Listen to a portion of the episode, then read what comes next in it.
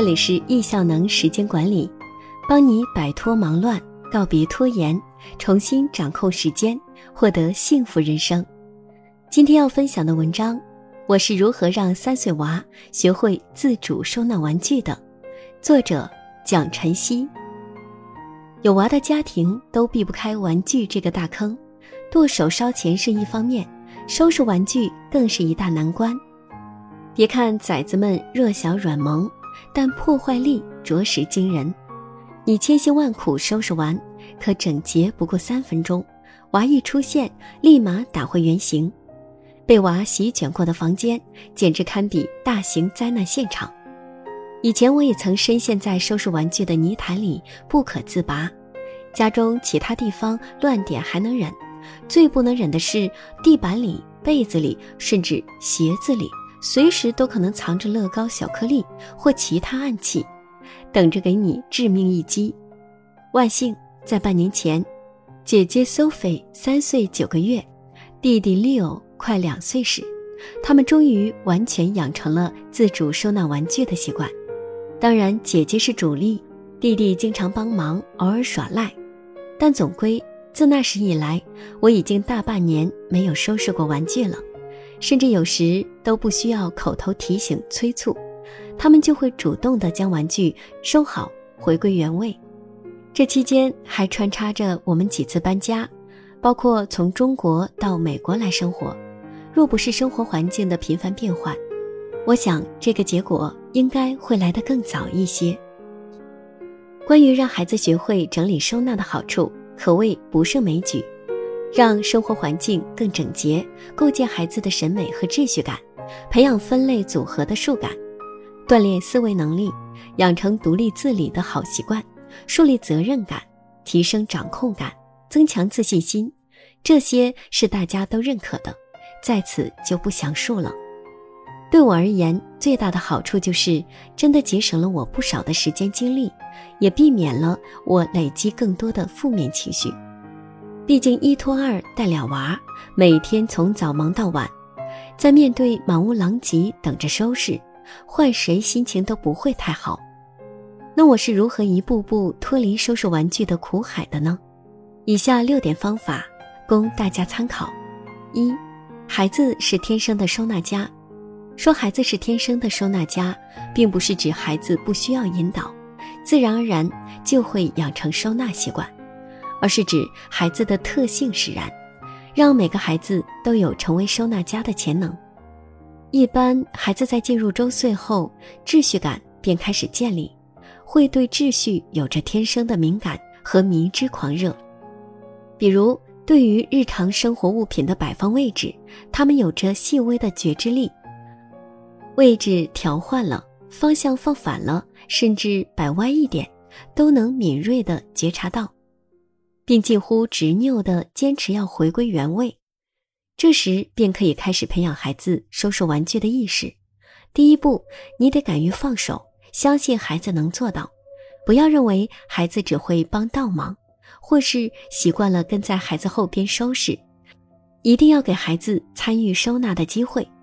看到孩子没收拾到位，也不要赶紧去帮忙摆放好，这样孩子的自信心会受挫，会觉得。爸妈觉得我做不好，那就让他们收吧。二，指令要具体。苏菲一岁出头时，我们开始给他树立收拾玩具的意识。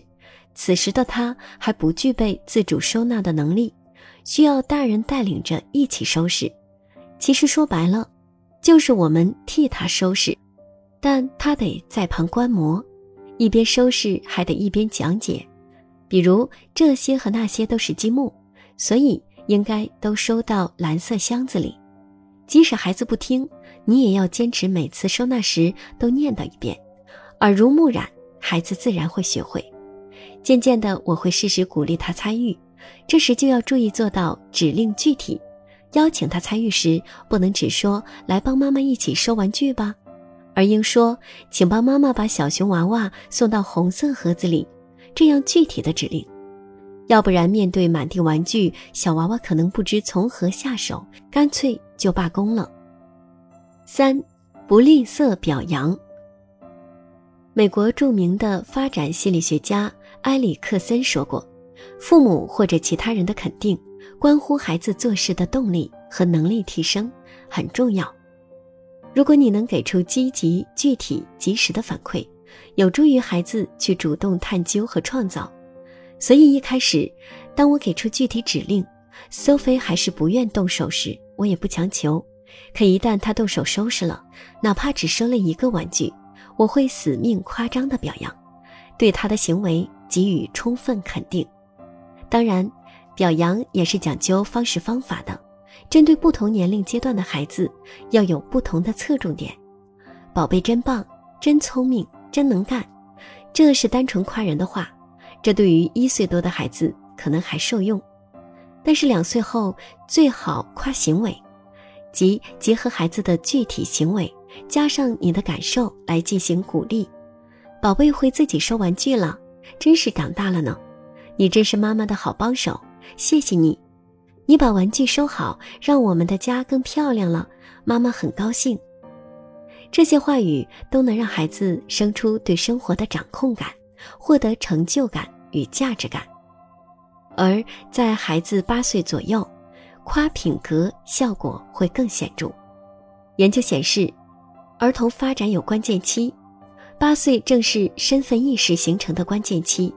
一句“你真是个好孩子，这么勤劳且做事井井有条”，会比“谢谢你把家里收拾得更整洁了”效果更好。不过十岁时夸品格与夸行为的效果已经趋同。至于物质奖励，各位见仁见智。我个人觉得还是要慎用，至少对于学龄前儿童要慎用。你由衷的赞扬，再加一个拥抱，其实对于孩子而言，就是最好的奖赏了。四，创造便于收纳的环境。有时孩子不愿意收玩具，是因为他真的不知道该如何收拾。如果家长能提供一些对孩子友好的收纳工具，如玩具架、收纳箱，降低孩子的收纳难度，自主收纳这件事肯定会开展的更顺利一些。关于收纳工具的选择及使用方法，在此我也不展开了。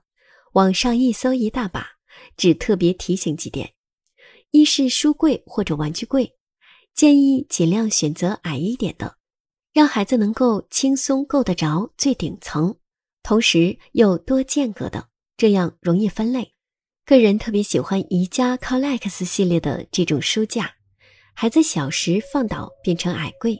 孩子长大了，可以竖立起来，或者两个矮柜相叠变成高书架，一个个的小方格，让孩子收纳玩具时有一种在玩填空游戏的快感。且收纳图书时，即便没有书立，孩子也能独自整理好，图书不容易倾倒。其次，玩具要固定收纳位置，如果总是变换收纳位置，容易让孩子困惑，人为增加了收纳难度。如果在决定收纳位置之前，能听取下孩子的意见，和孩子商量决定，那就更棒了。孩子对于自己做出的选择和决定，一般都更容易接受和执行。此外，现在小孩子的玩具普遍偏多，建议家里的玩具其实不需要全部摆出来，可以每隔一段时间，把孩子们近段时间玩腻了的或是不太喜欢的玩具收到储藏室。隔段时间再拿出来，换另一批收好，这样不至于每天的收纳任务过重，而且隔段时间再次拥有的玩具，孩子玩起来会更专注。五，培养必要的规则意识。有些家长可能会觉得孩子还小，设定规则会压抑孩子的天性，还是等上学了再教规则、立规矩吧。其实，适度的规则不仅不会压抑孩子的天性，反而会对孩子的身心发展有好处。日常生活中，孩子经常会故意捣乱，来试探大人的容忍度或是底线，其实就是孩子在试探安全边界。一旦他明白了某件事的边界，他就会知道，在这个边界范围内，他是被允许的，是安全的，安全感也会由此而来。所以在引导孩子收纳玩具时，我们也应该设立一定的规则。比如说，在苏菲已经具备玩具整理收纳能力之后，我们给他定了一个规则：乱丢不收拾的玩具，爸爸妈妈会收进储藏室一周的时间。一周之内，即便再想玩，也不能拿出来。一周后再解封。当然，任何规则都是要事前反复和孩子说明清楚，让孩子知晓并有心理准备。如果孩子愿意配合，你也可以跟孩子规定，每次只能拿出一两样玩具，玩完后必须收拾好这两样，才能玩其他的。不过我没有采用这种方法，因为当时我家苏菲作为姐姐能做到，但弟弟才一岁，可不管这么多。这个方法实施起来有些困难，而且我发现他俩多种玩具混杂在一起时，经常能混搭玩出新花样。于是我便放宽了要求，只要每天晚上睡觉前能全部收拾好就行。以前还未购置书架时，姐弟俩玩玩具分分钟能铺满客厅，好在他俩又能很快收拾好。但因为收纳工具不足，全摆放在地上，也只能做到这么整洁了。神奇的是，我发现孩子其实能自己慢慢找到更优、更轻松的收纳方法。比如有天，我发现苏菲上午就开始收玩具，我问她今天怎么收这么早呀？她答道：“我先收一些，这样晚上就不用一次收那么多玩具，就不那么累了。”又比如，她以前不管想不想玩，都会先把玩具一股脑丢出来再说，而现在她会有意识的考虑下收纳的后果，只拿真正想玩的玩具出来。值得一提的是，孩子的表现也会有反复，所以我们要适时调整策略，给予孩子行为浮动的空间，不死抠某一次细节，偶尔一两次不收拾也行。娃太累时，父母也可以代劳，但前提是和孩子约定好，第二天要自己独立收拾。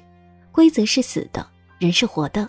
一切根据自家实际情况及孩子的配合度来灵活制定就好。六，借助绘本和动画的魔力，千万不要忘了绘本和动画这两个好帮手。有时候你苦口婆心讲十句，不如读一遍绘本或是看集动画片管用。低幼系列中，我们家最爱看的是《蒲蒲兰小熊宝宝》绘本系列和《宝宝巴士》动画片。咕哩咕哩好习惯养成动画片，像小熊绘本系列中有一本叫《收起来》，大意是小熊玩完玩具就走，不把玩具送回家，玩具们都急哭了。小熊听到哭声，赶紧回来，把玩具一一收拾好，送回各自的家。每次读这本，两娃都会特别喜欢，因为书中能找到不少自己也有的玩具。所以每次收拾起来，他俩也会说：“我要把玩具送回家，这样玩具们就高兴了，以后还会陪我们玩了。”目前市场上关于孩子好习惯养成类的绘本及动画片很多，选择孩子爱看的就好。关于如何帮助孩子养成自主收纳的习惯，网上方法应该很多。我个人的经验是，好方法不需要多。认准几条，一以贯之的去坚持执行才是最重要的。这会是一个漫长的过程，我花了两年时间才换来如今玩具收纳方面的轻松自在。